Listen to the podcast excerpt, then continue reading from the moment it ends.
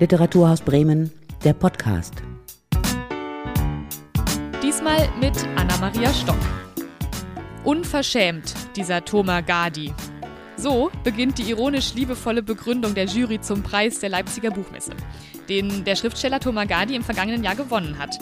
Er wurde für seinen Roman Eine runde Sache ausgezeichnet, der im ersten Teil in gebrochenem Deutsch geschrieben ist. Wie auch sein erster Roman, den er auf Deutsch geschrieben hat, der nämlich die gebrochene Sprache sogar im Titel trägt, Broken German. Als Tomer Gadi 2016 beim Bachmann-Preis daraus vorlas, löste er eine sprachtheoretische Debatte aus. Darf ein Schriftsteller in mangelhaften, in Anführungszeichen, mangelhaften Deutsch schreiben? Ist das Integrationsverweigerung oder Selbstermächtigung oder Abbildung von Sprachenvielfalt oder alles zusammen?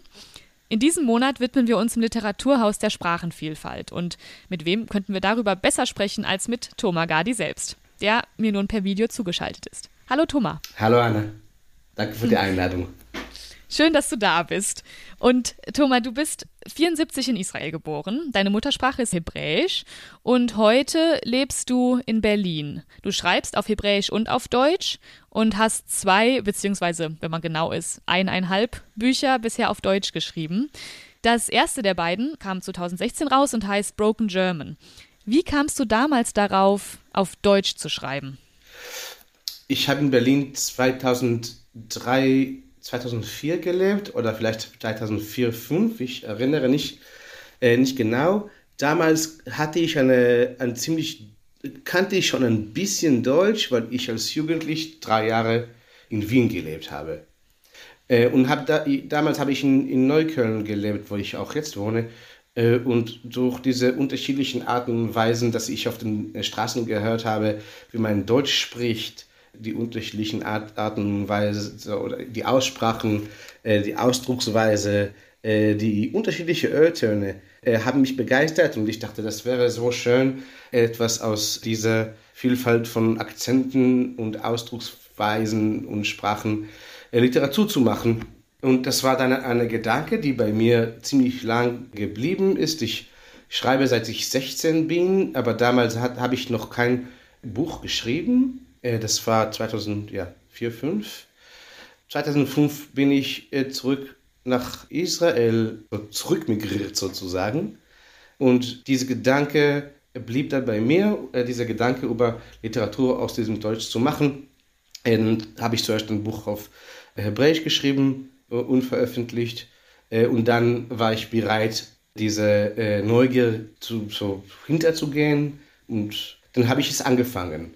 Äh, dann war tatsächlich, die, das, tatsächlich sind die ersten Kapitel aus Broken German in Tel Aviv geschrieben. Ah, spannend. Ja, und, äh, und so, so, das war die, An die Anfangsphase. Bevor wir ähm, nochmal genauer über Broken German und eben dieses gebrochene Deutsch äh, darin äh, sprechen, vielleicht ganz kurz für die ähm, im Publikum, die das Buch auch nicht gelesen haben. Worum geht's denn, so ganz, ganz kurz gesagt, in Broken German?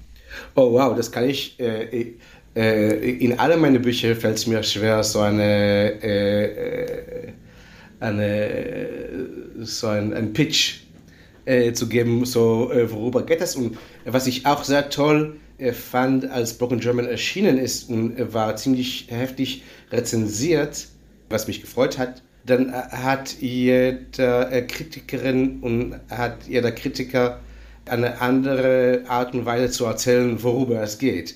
Und das war auch so für mich beglückend, weil ich gesehen habe, dass dieses, das Buch so viele Eingangstüre hat und Fenster.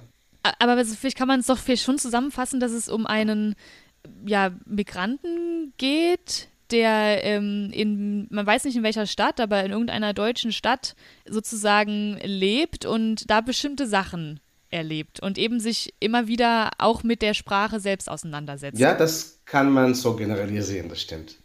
Das ist natürlich eine sehr, sehr grobe Zusammenfassung, aber ich, also mir geht es genauso. Ich finde auch, dass es sehr schwierig ist, eigentlich dein Buch in dem Sinne äh, ja, als Handlung zusammenzufassen oder so, weil es ja so verschiedene Aspekte und auch verschiedene Handlungsstränge hat, die so parallel auch laufen. Ne? Und vielleicht reicht es aber trotzdem, denke ich, so zur Einordnung. Und ja, lass uns doch vielleicht mal über eben dieses gebrochene Deutsch sprechen. Wenn sich eine Deutschlehrerin mit einem Rotstift dieses Buch vornehmen würde, die würde ganz schön viel Rot anstreichen von ne, Rechtschreibfehlern, Grammatikfehlern, ähm, irgendwelche falschen Konjugationen, falsche Deklinationen, was auch immer.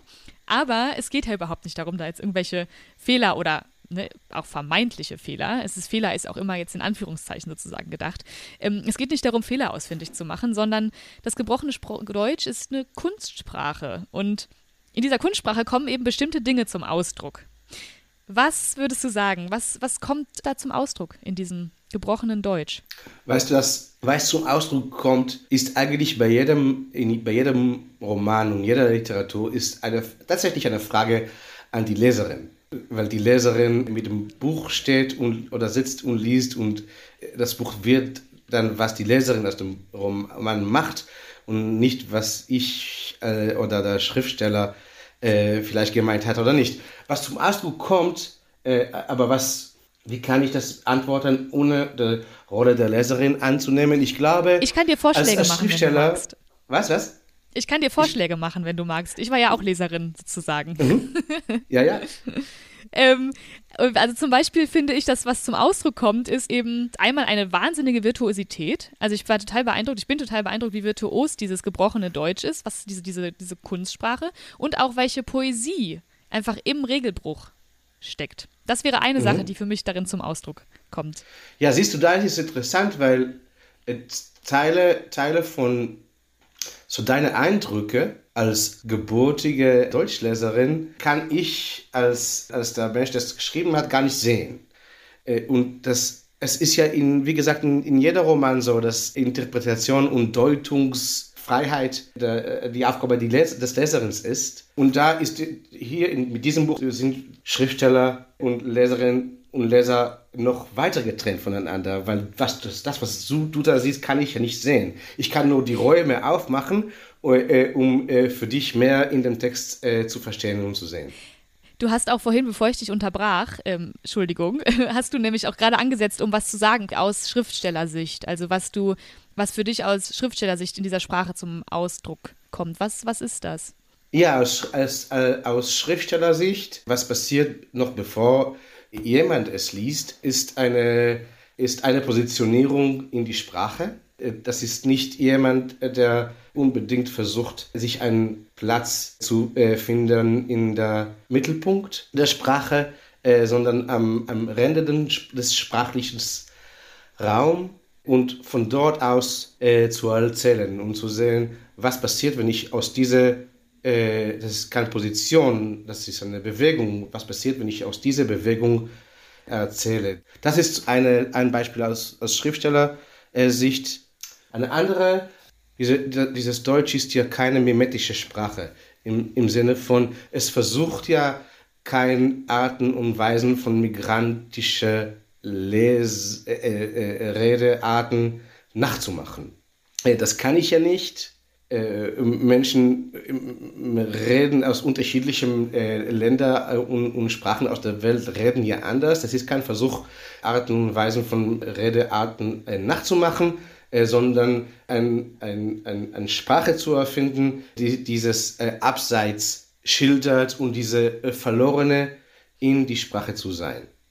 Also, was für mich auf jeden Fall auch noch ein Punkt ist, eben aus dieser Leserinnenperspektive ist halt, also vor allem aus der Perspektive von einer Muttersprachlerin, ist, dass ich meine eigene Muttersprache aus einer Perspektive präsentiert bekomme, die mir natürlich fremd ist und die mir aber eben auch neue Erkenntnisse schenkt. Mir fällt zum Beispiel diese, diese Stelle ein ähm, in dem Kapitel, wo es um diesen, dieses Präfix end geht. Da geht es so darum, also was, was ist eigentlich dieses Präfix end? Äh, in zum Beispiel Entschuldigung. Was macht das end mit der Schuld? Und da dachte ich mir, ja, du, du als, als Fremdsprachler kannst natürlich irgendwie andere Dinge sehen in dieser Sprache als ich als Muttersprachlerin. So, ich, ich kriege dadurch eine ganz neue Perspektive. Und was natürlich auch in diesem ganzen wo wir bei dem Beispiel Schuld sind, was ich da auch interessant fand, es geht ja in gewisser Weise in diesem Buch, geht es ja auch um das Judentum und es geht um die deutsche Vergangenheit. Und es gibt eine Stelle, da geht es darum, dass es im Hebräischen ja kein Passiv gibt. Dass im Hebräischen ähm, jede, für jeden Tat gibt es einen Täter. Was natürlich dann ne, vor dem Hintergrund der deutschen Geschichte ja so die Vermutung aufkommen lässt, dass es in, in diesem Buch quasi ist diese Sprache auch letztendlich eine Entsprechung zu dem Inhalt. Mhm. War das von dir, war das so intendiert von dir? War das ein Gedanke, den du hattest beim Schreiben, dass du diese gebrochene Sprache auch als ja, als ein, ein, ein Mittel dafür nutzt, dass ähm, es eben in diesem, oder als ein Ausdruck, auch wieder ein Ausdruck davon nutzt, dass es in diesem Buch eben auch um, um jüdisch sein, um, um darum, darum geht, was es bedeutet, in Deutschland jüdisch zu sein.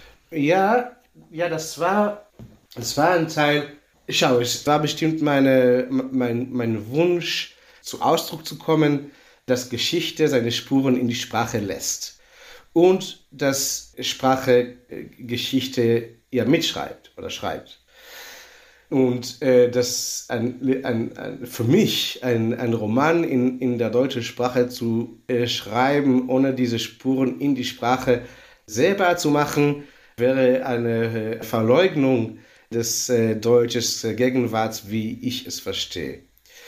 Und dann äh, fängt es auch mit dem, äh, mit dem jüdischen Aspekt von äh, deutscher Erinnerungskultur, aber auf deutsche Erinnerungskultur zu schauen von meiner deutsch-israelischer Sicht. Obwohl Israel taucht ja in dem Roman nie auf und Nationalitäten tauchen da gar nicht auf. Das sind Menschen haben ihre Identitäten durch äh, Sprachen und nicht durch Nationen. Aber der Gedanke, dass, dass die Sprache und eine gebrochene Sprache, eine, eine gebrochene Roman formt, da, da, das war da von Anfang an. Aber ich will dir noch was sagen, damit äh, nur um kleine, äh, naja, du bist, du bist die Leserin, aber um äh, was, was Kleines zu korrigieren, das Hebräische hat Passiv, hat eine Passivform. Ähm, leider, leider benutzt, äh, le leider kann das Hebräisch genauso äh, Sachen, so Untaten zu verheimlichen durch, durch Sprachform. Was in dieser Stelle passiert äh, mit dem Mutter- und Sohn-Gespräch, so für, für die beide, wenn sie, wenn, wenn das Mutter sagt, auf unsere Sprachen gibt es kein Passiv, dann ist es was anderes. Es ist nicht die hebräische Sprache oder die türkische Sprache oder die arabische Sprache oder die finnische Sprache, sondern eine, ein, eine Kommunikationsebene, die sie mit den anderen haben. Ah, okay, ja, dann habe ich das einfach da reingelesen und dachte ich, ah, die meint es mhm. Hebräisch, aber dann stimmt das gar nicht. Ähm, ja. ja. gut, dass du, dass du mich da ähm, nochmal eines Besseren belehrst. Ähm, und davon, also davon unabhängig, aber ich finde diesen äh, Gedanken total erleuchten, ne? dass ähm, eben natürlich auch durch eine passive Sprache oder eine Passivkonstruktion in Sprache, dass damit eben auch Passivität dann in Handlungen ja. oder eben auch in Schuldfragen, ne, wie im Fall ja. der deutschen Geschichte, ja. äh, auch ausgedrückt wird. Aber weißt du, ich, es, es, ich, es ist mir wichtig zu, äh, zu sagen, weil diese, diese Lehre, die ich für mich gemacht habe mit dem Passivform, das, diese Lehre habe ich äh, in Israel eigentlich gelernt und nicht in Deutschland. Ich habe eine Weile in Menschenrechtsorganisationen äh, in Israel gearbeitet und geschrieben und dann hört man so Nachrichten und in den Nachrichten sagt man, heute, äh, heute Nachmittag äh, wurden drei Palästinenser geschossen. Und äh, du hörst das und du sagst, okay, aber äh, wer hat sie geschossen? Und dann denkst du, okay, wie wäre dieser Satz, wie wird eine, eine, Hör, eine Hörerin des Radios oder Hörer diesen Satz hören, mit, also nicht um passiv. Heute äh, Abend haben drei israelische Soldaten äh, einen, einen Palästinenser geschossen. Dann, dann hat es ein total anderes Kraft und, und Bild im Kopf als diese passive Form, was der Täter dann äh, so verdeckt. Und diese Lehre habe ich für mich in, in, auf gemacht und wollte es auch weiter in der äh, deutschen Sprache so übertragen. Und damit dann eben auch in, in dein Buch Broken German. Du bist ja nicht der Erste, der gebrochenes Deutsch in Literatur bringt. Also zum Beispiel hat Feridun Zaimuklu schon 1995 in seinem Buch Kanaksprak 24 Misstöne vom Rande der Gesellschaft gebrochenes Deutsch abgebildet. Und er hat auf diese Weise ja was sichtbar gemacht, was, naja, untrennbar mit Migration verbunden ist, nämlich eben der Sprachwechsel. Migration bedeutet auch immer, dass man sich in eine neue, in einen neuen Sprachraum ähm, begibt. Und gleiches gilt natürlich dann auch für dein Buch. Ne? Da geht es ja genau auch darum, wie ist es auch sprachlich, an einen Ort zu gehen, wo eine andere Sprache gesprochen wird. Und ich frage mich, wie viel Selbstermächtigung steckt denn eigentlich auch in diesem Broken German, in diesem gebrochenen Deutsch, in diesem Deutsch, das man sich auf, auf eine bestimmte Art und Weise eben aneignet? Äh, Selbstermächtigung. Äh, ich weiß nicht, ob das das Wort, das ich äh, für mich ausgewählt hätte, aber, aber wahrscheinlich schon. Das ist eher, das ist ja eine, das ist eine Art und Weise, transparent zu machen, wie man, wie in, in, in, inwiefern man in die Sprache verloren ist. Und diese Tatsache, das transparent zu machen, bedeutet ja, dass ich aber das ist als, so als biografische Tome, ja, nicht als Figur oder Erzähler, äh, dass ich auf eine Bühne zum Beispiel nicht tun muss, als ob ich jetzt eine ganz glatte, klare Antwort geben kann auf jede Frage, die äh, für mich gestellt ist. Und auch jetzt wie bei uns in unserem Interview fühle ich mich ziemlich frei, äh, meine eigenen Fehler zu machen und, und nicht zu wissen, wie man was sagt. Und von dieser Korrektheit äh, habe ich äh, mich durch diese Literatur befreit. Mm, ich habe mich auch gefragt, ob du manche Fehler, also auch manchen Grammatikfehler oder so, ob du den extra machst, ob du es quasi eigentlich wüsstest, wie es richtig, also ne, wie auch wie hier wieder ein Anführungszeichen richtig heißt und dass du dann manche Sachen aber irgendwie extra machst, um nochmal, ja, bestimmte Sachen, um irgendwas Bestimmtes zu zeigen oder auch wieder da einen Ausdruck zu finden für irgendwas Bestimmtes. Soweit ich erinnern kann, habe ich kein äh, grammatische grammatische Fehler oder äh, Schreibfehler bewusst reingewoben. Äh, zum Schreibprozess gehört auch dazu, um, um Texte äh, auf diese Sprache zu schreiben, äh, muss man ja zuerst der Autokorrektur vom Word von dem Rechner dann zu löschen, ja, zu deaktivieren.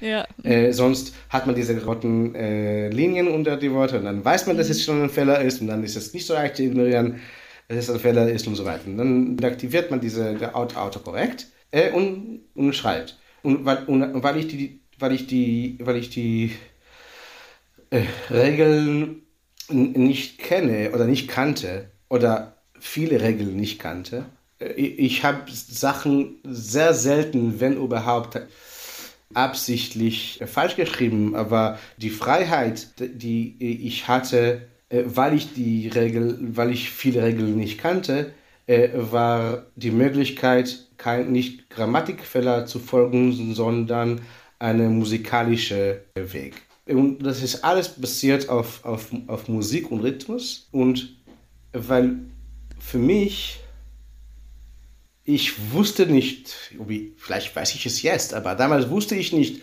ob es das Tisch, der Tisch oder die Tisch ist äh, weil ich es nicht, gar nicht wusste. Und weil es für mich unwichtig war, dann, dann, dann hatte ich die Freiheit, das auszusuchen, was am besten für mich klingt. In die Musik, dass ich den Text geben wollte. Und das war die entscheidende äh, Kraft oder Macht, welcher Wort, wo, wo ich will, welcher Wort hinzustellen. Es ist viel, wie es in, in, in Poesie tatsächlich passiert. 2021 ist dann dein der zweite Roman erschienen, den du auf Deutsch geschrieben hast, zumindest eben halb auf Deutsch. Es ist ein Roman, ähm, eine runde Sache heißt er, der Roman, auch für den du den Preis der Leipziger Buchmesse bekommen hast. Der Roman besteht aus zwei Teilen. Den ersten Teil schreibst du auch wieder in gebrochenem Deutsch. Den zweiten Teil wiederum hast du aber auf Hebräisch geschrieben und dann von deiner Übersetzerin Anne Birkenhauer ins Deutsche übertragen lassen. Wieso diese zwei Teile? Was war der Gedanke dahinter? Schau, es, nachdem Broken German erschienen ist und seine für mich glückliche Erfolg hatte, habe ich sehr, sehr viel davon auf unterschiedlichen Bühnen vorgelesen. Und, und eine Frage, die sehr, sehr oft vorgekommen ist, war, schau, wenn du perfekt, wenn du Hebräisch perfekt schreibst und sprichst, dann warum schreibst du auf Deutsch, die für dich so äh, ja, fremd ist und womit du dich kämpfen musst und diese Fälle und so. Und ich, hab, ich, musste, mich, äh, ich musste für mich davon, dafür eine, eine, eine Antwort finden und die Antwort, die ich mich herausgefunden habe, war, dass für mich die ist, dass meine Lebensrealität auf Hebräisch anders ist, als meine Lebensrealität auf Deutsch ist und meine Erinnerung auf Deutsch anderen aus meiner, aus meiner Erinnerung auf Hebräisch ist. Und deswegen ist auch meine Fantasie auf Deutsch anders als meine Fantasie auf Hebräisch und die kulturelle äh, so Archiven äh, wo ich zurückgehe auf Hebräisch und auf Deutsch, sind anders. Und deswegen, wenn ich auf Deutsch schreibe, entstehen Geschichten, die auf Hebräisch nie entstehen werden und, und auch umgekehrt. Und deswegen äh, sowohl als auch. Und ich habe diese, diese Antwort sehr, sehr lange äh, so wiederholt auf unterschiedlichen Bühnen und die Würde so steif war. Und irgendwann mal habe ich gedacht, aber stimmt das eigentlich? Ist das wirklich so? Mhm. Und, und dann habe ich gedacht, okay, probier mal das, mal aus. Schau mal, ob es wirklich so ist. Schau mal, schreib mal einen Roman, der, äh, versucht zu hinterfragen, äh, was äh, die, die, die Verhältnisse äh, zwischen Sprache und, und Fantasie. Und so, so ist äh, eine runde Sache entstanden, dass ein Roman ist mit einem Kern und mit einer Verzweigerung in Prosa und Fantasie äh, in zwei sehr unterschiedlichen Richtungen, in zwei, in zwei Teile. Du bist ja jetzt schon seit einigen Jahren in Berlin ähm, zu Hause und lebst da. Hat sich dein Deutsch inzwischen verändert? Ich weiß, dein, dein Charakter schreibt in, an einer Stelle, dass er äh, Fremdarbeiter in der deutschen Sprache ist. Ähm, wie ist das bei dir? Bist du der Fremdarbeiter oder bist du inzwischen sehr zu Hause irgendwie in, in dieser Sprache? Nee, ich bin immer noch Gastarbeiter in der Sprache, weil äh, das ist ja eine Position oder eine, eine Bewegung. Und, und diese, diese Gastposition die entsteht ja durch äh, das, was ich mache. Zum Beispiel auch unseres, unser Gespräch jetzt. Wir reden ja über Sprache und diese Vielheiten, Sprache und Migration und bin ich das oder bin ich das nicht? Das, ja, das fordert mich ja, während ich, äh, das ist wie Identität, fordert mich ja, während, während ich das äh, zusammen mit dir mache. Ich glaube, das ist ein, also ich, ich bin tatsächlich neu, immer noch neu in die in die Sprachlandschaft und in ihre Literatur. Ich bin nicht so neu, wie ich 2016 war. Und das ist klar. Und mein Deutsch hat sich auch äh, zweifellos geändert. Broken German ist tatsächlich 2016 erschienen. Ich mache jetzt nicht mehr so viele Lesungen davon, aber ab und zu lese ich aus Broken German und sehe, wie ich es dann damals geschrieben habe. Und ich, ich würde es jetzt äh, so nicht machen. Äh, und ich sehe, ah wow, so dachte ich, dass gesagt wird. Äh, und jetzt ist es, es ist es anderes. Das sind ja Spuren von meinen Bewegungen. Was ja total spannend ist, weil das zeigt ja, also das, was quasi für dich persönlich gilt, nämlich, dass deine Sprache im, deine Sprache im steten Wandel ist, gilt ja eben für Sprache als solche. Und die Sprache, die wir alle sprechen, wird eben von jeder Person, die sie spricht, mitgestaltet. Und jede Person, die dann auch ja, Eigenarten aus der eigenen Sprache, aus der eigenen Muttersprache mitbringt zum Beispiel, formt ja auch wieder dann diese Sprache. Und das finde ich eben so schön, dass wirklich sichtbar wird, dass das Sprache lebt. Ich glaube, so hört das Buch ja auch auf. So, die Sprache ist äh, und, und die Wörter leben, glaube ich, heißt es da. Mhm. Ähm, die leben und die leben weiter und die entwickeln sich weiter. Und es, ja, es ist, also da, damit gibt es eigentlich ja sowas wie eine Deutungshoheit quasi darüber, ne? Was jetzt richtig ist oder was falsch ist, gibt es ja eigentlich in dem Sinne nicht, weil wir alle daran mitgestalten. So. Also diese, diese, diese Stil, diese Kunstsprache, die ich für mich entwickelt habe, es hat, es hat mir sehr viel gegeben und gebracht und sehr viel Freiheit gegeben und äh, unterschiedliche Arten und Weisen, mich, aus, so, mich auszudrücken oder Geschichten in, in die Welt zu bringen, was äh, ohne diese Sprache und Stil nie, äh, nie gekommen wären. Das hat aber, äh, diese Schwerter hat aber zwei, ähm, wie heißt das auf Deutsch mit dieser zwei, mit diesem Schwert? Es ist ein, ist ein, zwei, ein zweischneidiges Schwert. Ja, und der andere Teil dieses Schwerts ist, dass es, es wird leicht äh, zu einem Trademark äh, ja, zu, mhm. zu einer Marke. Man wird schnell zu einer Marke, weil Literatur äh, existiert ja in einem kapitalistischen Markt, was eine Marke auch sucht. Und dann wird man sehr schnell zu, äh, dann, dann kann ich als, als Person, als Tomer Gardi sehr schnell auch mit, diese, mit dieser äh, Broken German Marke verbunden sein und dann, okay, dann bin ich verantwortlich für die Texte dieser äh, Trademark dann, äh, dann tragen. Und nach, nach einer Runde Sache hatte ich das Gefühl, dass es Zeit wird, mich von dieser Kunstsprache zu verabschieden, damit äh, ich mich weiterentwickeln kann als Schriftsteller und, äh, und keiner Sklave meiner eigenen äh, Trademark äh, zu werden. Damit baust du mir die perfekte ähm, Sprungschanze für meine Abschlussfrage. Und zwar, ja, wie geht's weiter? An was arbeitest du gerade? Auf welche Sprache schreibst du dein nächstes Werk? Das nächste, das nächste Roman ist ein, wird ein Roman über das Leben von äh, Essenslieferanten, so äh, Menschen, die so in Firmen wie äh, Volt und Lieferante und so arbeiten. in fünf unterschiedlichen Städten auf der Welt. Und das ist ein, ein, ein sehr globaler Roman, was sich ja von äh, den anderen Romanen irgendwie unterscheidet. Und zu so einem Thema passt ja auch eine übersetzbare Sprache. Äh, Broken German ist, also dieses Stil ist tatsächlich unübersetzbar. Mhm. Ähm, und das schreibe ich auf das, der, äh, der Großteil des äh, Romans. Also ich glaube, es werden da äh, so, so mehr oder weniger sechs unterschiedliche Geschichten erzählt. Ich glaube, vier werden, äh, werde ich auf Deutsch schreiben. Aber dann die vier Geschichten auf Deutsch werden dann lektoriert. Und zwei Geschichten, die ich auf Hebräisch schreiben werde und die werden von Anne Birkenhauer wieder äh, ins Deutsch übersetzt. Ich bin gespannt. Ich bin sehr gespannt. Ich, und ich glaube, da bin ich, ich wahrscheinlich auch. auch, nicht die Einzige. ähm, es wird so einige da draußen äh, in der äh, Leserinnenschaft äh, geben, die da auch äh, sehr gespannt drauf sind. Tomer, vielen, äh, vielen Dank für das ähm, spannende Gespräch und ja, ganz viel. Ähm, ähm, ja, was heißt Spaß? Es ist ja schon auch ein, ein, hartes Thema, was du dir da vorgenommen hast für deine ähm, Recherche. Aber ich wünsche dir auf jeden Fall ein produktives äh, Recherchieren und dann einen, einen guten Schreibprozess. Und ich bin gespannt, was da am Ende bei rauskommt. Danke vielmals an für die, äh, für die Einladung und für, fürs Gespräch. Und äh, viel Glück und Erfolg weiter mit, mit deinem Podcast. Vielen Dank und auch an euch, liebes Publikum, vielen Dank fürs Zuhören. Bis zum nächsten Mal.